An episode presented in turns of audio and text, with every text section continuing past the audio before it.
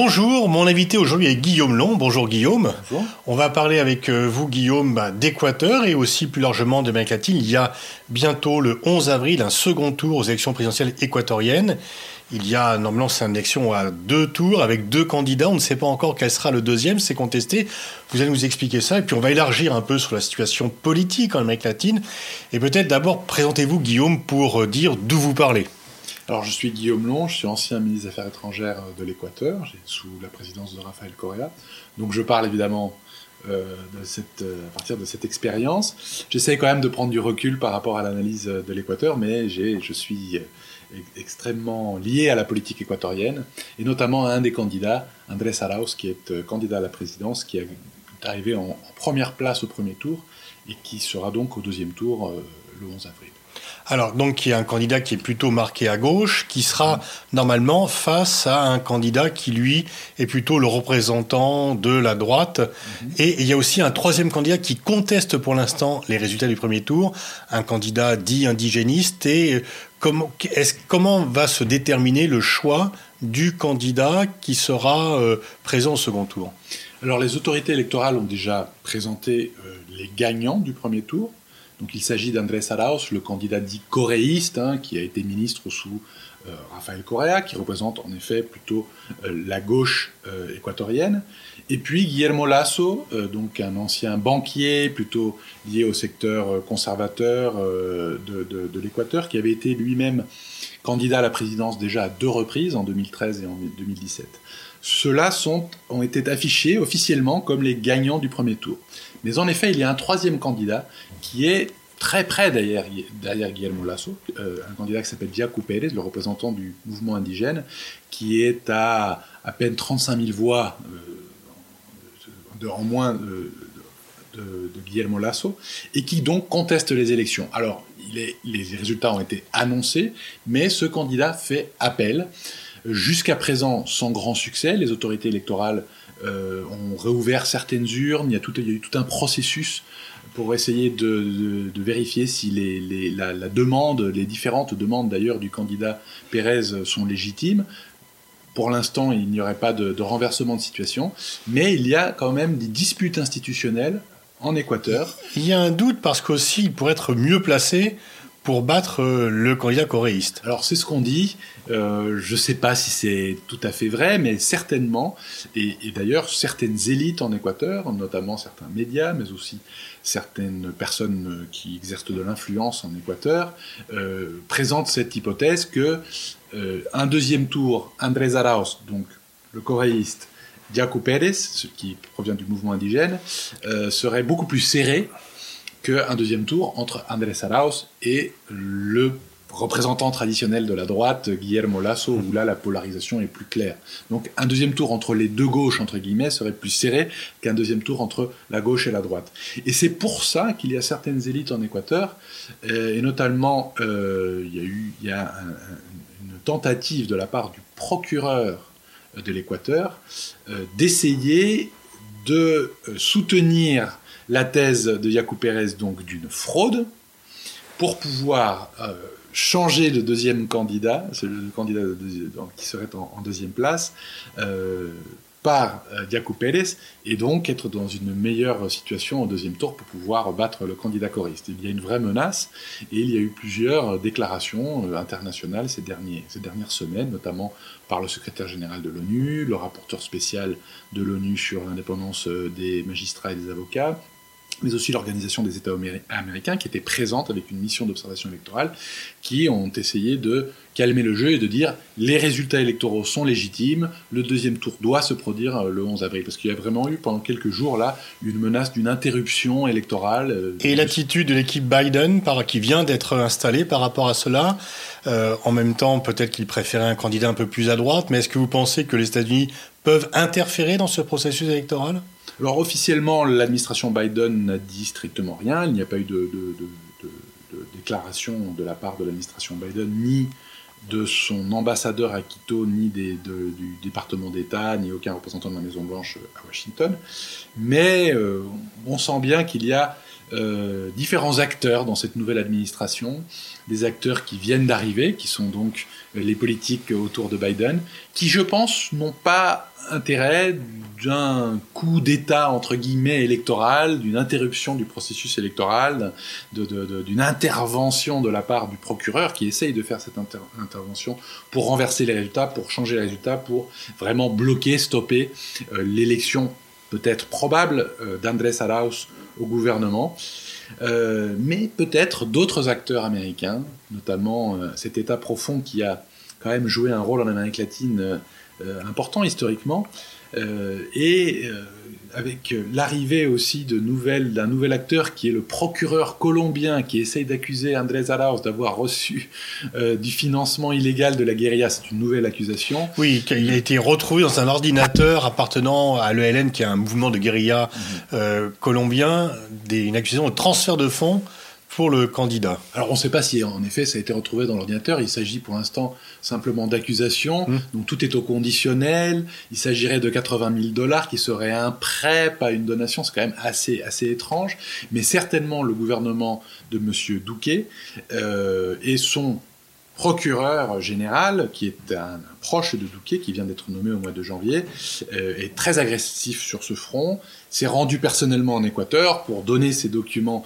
au procureur équatorien qui, elle, est euh, très anti-coréiste, etc. Il y a donc il y a toutes sortes de choses. Et là, on ne sait pas trop quel est le rôle des Américains. Est-ce qu'il y a encore des restes de l'administration Trump ou des éléments du deep state américain qui soutiennent cette possibilité d'essayer de stopper le deuxième tour sur la base de ces accusations d'un financement de l'ELN Ou est-ce que l'administration Biden, ce qui me pense semble le plus raisonnable, euh, quelques semaines à peine depuis qu'elle ait assumé ses fonctions, euh, ne souhaite pas vraiment rentrer dans même mauvais genre d'interférer dans un processus électoral latino-américain au moment où on proclame le retour des États-Unis. Ça serait un retour un petit peu particulier quand même, oui. Et c'est ce qu'ils annoncent d'ailleurs euh, off the record, mm. comme ils disent, euh, c'est pas leur but. Et alors peut-être aussi pour euh, l'information du, public français, ce qui s'est passé, c'est que Correa était une figure très connue au niveau du monde entier, qui a quand même fortement réduit le taux de pauvreté en Équateur, donc qui était très populaire.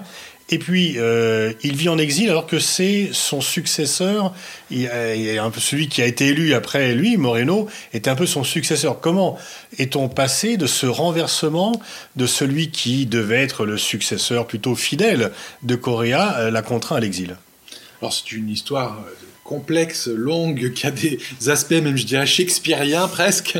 Mais bon, Monsieur Moreno, le, président actuel, depuis 2017, a tout de suite annoncé, hein, dès qu'il a été euh, euh, élu et, dès qu'il y a eu la transition euh, du pouvoir, a tout de suite annoncé qu'il allait changer de politique. Donc changer de politique étrangère, changer de politique économique, l'arrivée du FMI, toutes sortes de, de volte-face contre ses anciens collègues, ses anciens camarades, puisqu'il y a eu une persécution quand même assez féroce de la part de l'administration Moreno contre Correa lui-même, qui vient de recevoir une condamnation à 8 ans de prison. C'est pour ça qu'il est. Hum. Enfin, c'est pas pour ça qu'il est en Belgique. Il était parti en Belgique bien avant que ses ennuis juridiques commencent, mais enfin, il est resté en Belgique. Et puis, il y a toutes sortes d'exilés aussi qui ont participé, qui, qui, du gouvernement de Corée, et qui étaient donc des collègues et des amis de M. Moreno, qui sont aujourd'hui disséminés de par le monde, notamment beaucoup au Mexique et ailleurs en Amérique latine, et qui sont qui ont un statut euh, d'asile politique et qui ont vraiment été victimes de persécutions. Au début, sur des bases un peu de, des accusations de corruption dans le registre du lawfare, comme on, emploie beaucoup ce mot en Amérique latine en ce moment, dans la guerre juridique que l'on a vécue contre Lula ou contre d'autres dirigeants au Brésil, en Argentine. Donc les premières années, c'était vraiment des accusations de corruption, essayer de créer des ennuis juridiques aux grands dirigeants du coréisme. Et puis petit à petit, euh, le registre a commencé à, changer et sont devenus des accusations de, de, rébellion et de sédition, surtout à partir des grandes manifestations d'octobre 2019 qui ont fait tanguer ce, ce, gouvernement qui a, qui, a, été obligé, le gouvernement de Moreno est obligé de se réfugier, sortir de la capitale, de se réfugier à Guayaquil. C'était un énorme mouvement de protestation en 2019, le plus grand probablement dans l'histoire contemporaine de l'Équateur. Et à partir de ces protestations, on sent que les accusations contre le coréisme changent, ce n'est plus dans le registre de la corruption, mais dans le registre de la sédition et de la rébellion, qui sont quand même des accusations qu'on ne vivait plus en Équateur depuis les dictatures militaires des années 60 et des années 70. Et puis il y a eu un total alignement sur la politique de Trump, alors que Correa représentait quand même euh, une voie, euh, disons, beaucoup plus alternative et beaucoup plus indépendante. Oui, on sent d'ailleurs même à Washington que, euh, disons, quand on parle avec certains représentants ou proches de l'administration Biden qu'ils identifient clairement le gouvernement Moreno comme étant ayant été un des plus alignés. Il ne faut pas oublier euh, le, que Moreno met fin même à, cette euh, à, l'UNASUR, qui était une sorte d'Union européenne pour l'Amérique du Sud, un, organisme d'intégration régionale, euh, alors que l'Équateur était le, le, siège de l'UNASUR. C'était en quelque sorte le Bruxelles de l'UNASUR. Donc, mhm. Donc c'est pas seulement un pays membre qui renonce à l'UNASUR, mais le, le, pays qui se mhm. bénéficiait d'une certaine manière le plus de cet organisme régional et qui allait recevoir toutes sortes de, de, bénéfices associés à cet organisme régional. Bon, on sait que l'administration Trump était contre l'UNASUR, donc c'est un alignement clair. Il y a eu aussi toutes sortes d'alignements dans le domaine de la sécurité, avec une, une piste d'atterrissage maintenant euh, qui est au service des Américains dans les îles Galapagos, qui sont quand même très symboliques pour les Équatoriens. Donc c'est quelque chose qui est problématique aussi pour euh, l'identité la souveraineté euh, équatorienne, surtout que l'Équateur avait été l'endroit où une grande, enfin ça avait été l'Équateur avait la plus grande base militaire américaine avant 2009, donc ça rappelle toutes sortes de choses qui n'existaient plus depuis 2009. Il y a évidemment le cas Assange c'est quand même euh, Monsieur Moreno euh, qui, quand même euh, expulse Assange de son, mmh. de son ambassade. Bon, il y a toutes sortes de, de, choses à dire à ce sujet-là en ce qui concerne Et comment expliquer ce revirement de, Moreno, cet alignement, cette volonté de rompre tout à fait en dehors de, tuer le père, mais comment expliquer cela Quel était le fondement idéologique ou personnel ou la rationalité tout simplement C'est une question qu'on se pose et à laquelle il y a toutes sortes d'hypothèses différentes, de réponses possibles différentes, euh, qui vont du psychologique au géopolitique en passant par toutes sortes de choses. Je pense que M. Moreno n'était jamais un vrai allié du gouvernement coréen. On savait de toute façon qu'il y allait avoir un, mouvement vers le centre, qui était, après tout, il allait être président, ça allait être sa présidence, c'était légitime qu'il ait son propre. On pensait pas que ça allait être basculement aussi radical, mais on savait que c'était pas disons que c'était pas un, coréiste pur et dur pour utiliser cette, expression. Il, allait de toute façon euh, se dépasser un peu vers le centre. Et puis euh, il y a quand même, il va, faire face là maintenant qu'il va plus être président puisqu'il ne s'est pas représenté et que son mandat se termine le 24 mai. Il va faire face à des grandes accusations de corruption. On a découvert euh, des comptes dans des paradis fiscaux, au Belize et au Panama, qui appartiennent à son frère, et des fonds auraient été transférés de ces comptes à des comptes personnels de Moreno, notamment quand il était euh, à Genève, parce qu'il était pendant quelques temps envoyé spécial de Ban Ki-moon à Genève.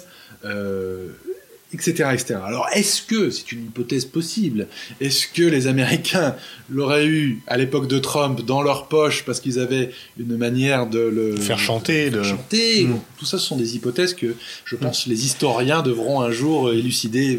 On, a, on a, on a des idées, des, des, pistes, mais on ne sait pas vraiment la réponse. un, un, changement aussi par rapport à l'Amérique latine, c'est que maintenant, les candidats de gauche ont du crédit sur le plan économique. Auparavant, euh, on considérait que leur programme social était très sympathique, mhm. mais que c'était pas des bons gestionnaires. Et là, maintenant, il y a tout un mouvement où les gens, ce sont des gens qui ont fait leurs preuves sur le plan économique et qui donnent quelques garanties euh, de bonne gestion.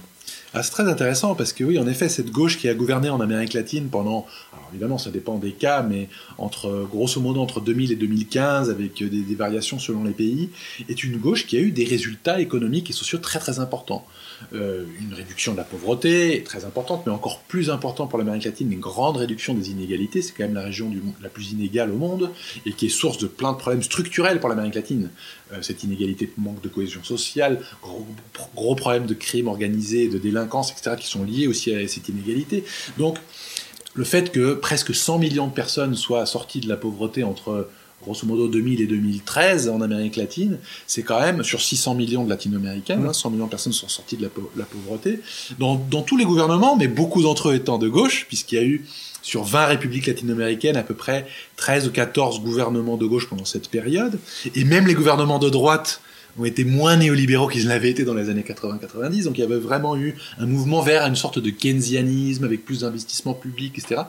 Donc tout ça a eu des résultats et des résultats, euh, la baisse de la pauvreté, la baisse de l'inégalité, mais avec de la croissance et avec de la création de l'emploi.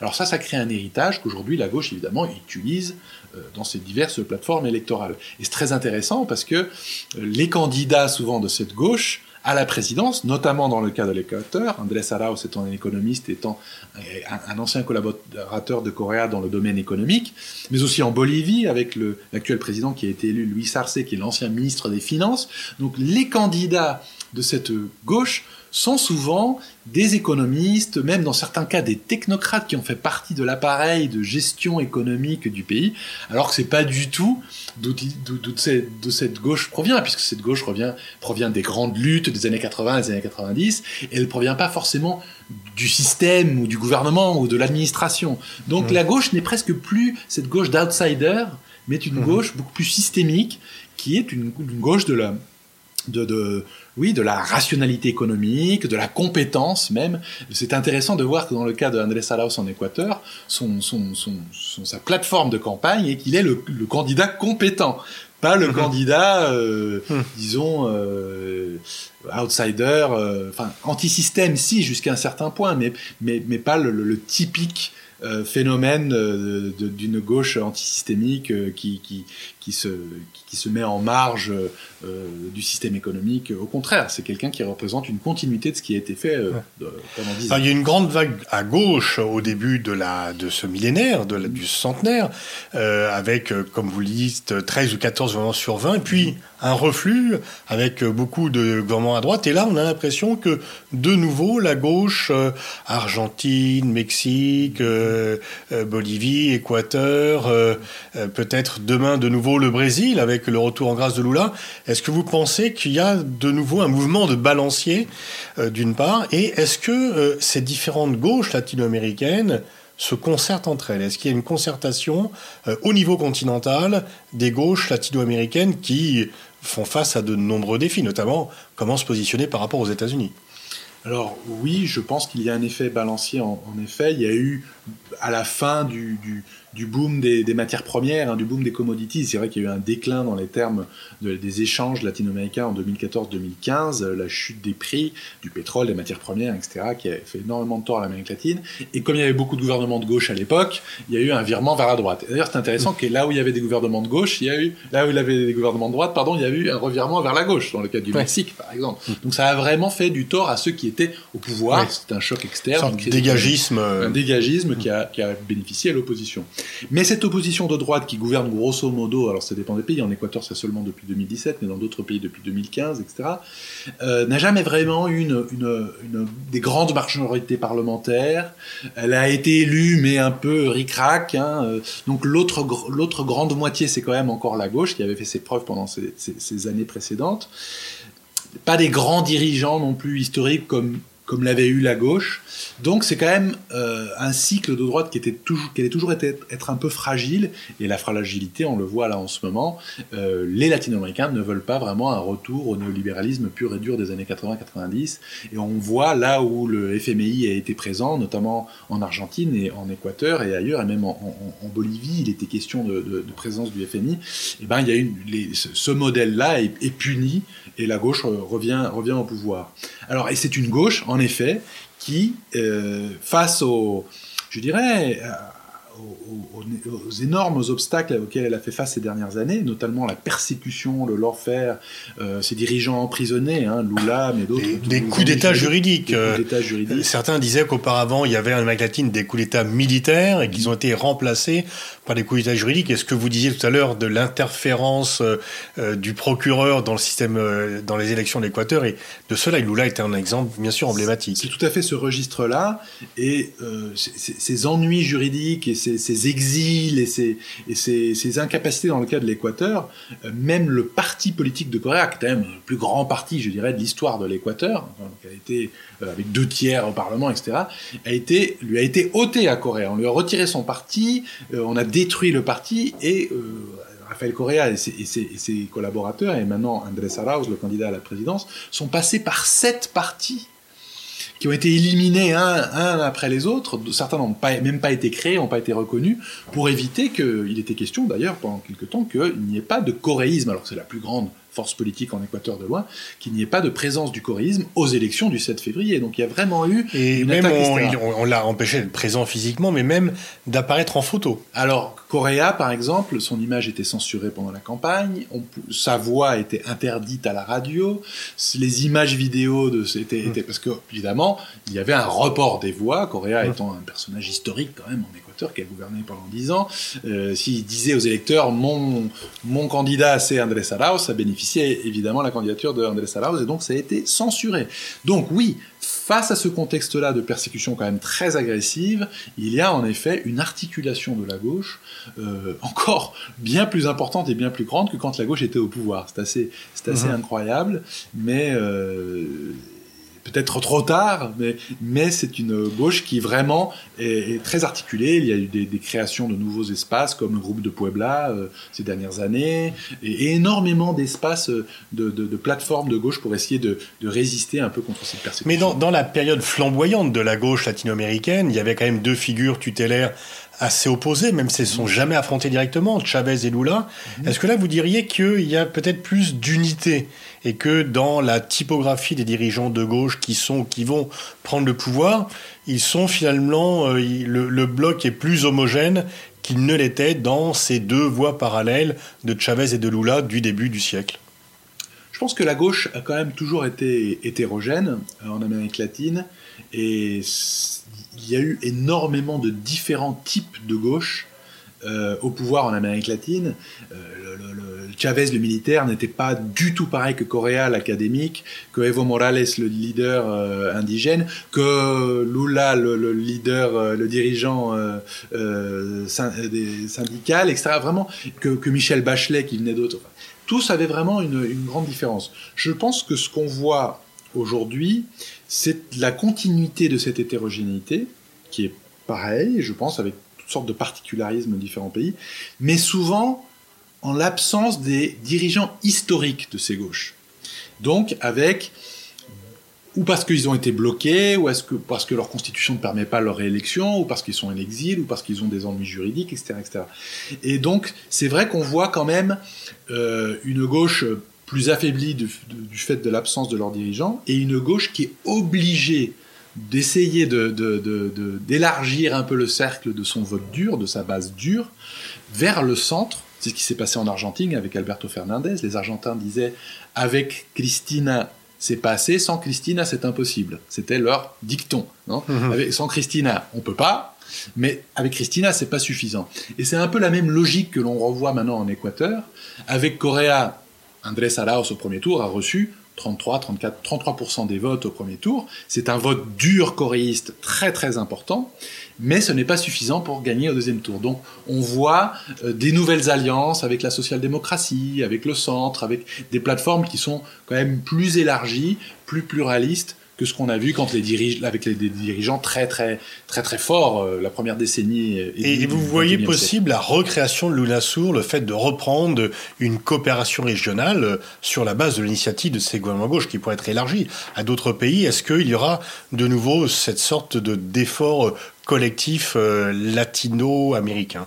Je pense que c'est absolument nécessaire que l'Amérique du Sud, l'Amérique latine, ait des euh, organismes régionaux d'intégration régionale qui lui soient propres et qui ne soient pas seulement dépendants de Washington. L'OEA, la grande organisation de l'hémisphère occidental, est une organisation financée 60% par Washington, qui a son quartier général à Washington, qui a la bureaucratie à Washington, physiquement présente à Washington. C'est comme si, enfin c'est peut-être un peu je fais, je, fais vite, mais c'est comme si l'Union africaine avait son quartier général dans une capitale européenne. Je veux dire, mhm. c'est quand même une part, un particularisme très important de l'hémisphère occidental, cette hégémonie quand même très forte de la part des États-Unis. Alors l'OEA peut continuer. Après tout, l'hémisphère occidental est un, est un, espace de confluence importante en, toutes sortes de domaines, mais je pense qu'il est important qu'il y ait une UNASUR. Est-ce qu'il est possible de la recréer? Je pense que oui. Il faut absolument vendre un processus politique et régional qui soit pas fondamentalement idéologique. Il faut faire un pacte avec une droite patriotique, raisonnable, rationaliste, avec vocation latino-américaniste. Il y a eu dans le passé, quand UNASUR existait, une droite qui a voulu, qui a participé activement de l'UNASUR et de ces espaces et qui a cru en l'UNASUR. Je pense par exemple à la Colombie de Juan Manuel Santos, mhm. euh, qui a été l'auteur du processus de paix en Colombie, qui a participé de l'UNASUR, qui a compris, même si c'était un candidat de droite qui partageait pas forcément toutes les idées de, ses voisins de, gauche, mais qui a compris l'importance de l'intégration régionale. Malheureusement, ces dernières années, le type de droite qu'on a vu est une, droite, une droite quand même assez radical, assez idéologique en Amérique latine, le retour d'une droite très idéologique, très axée sur l'axe traditionnel bilatéral avec les États-Unis. Il faut une bonne relation avec les États-Unis, mais il faut évidemment des relations beaucoup plus diversifiées.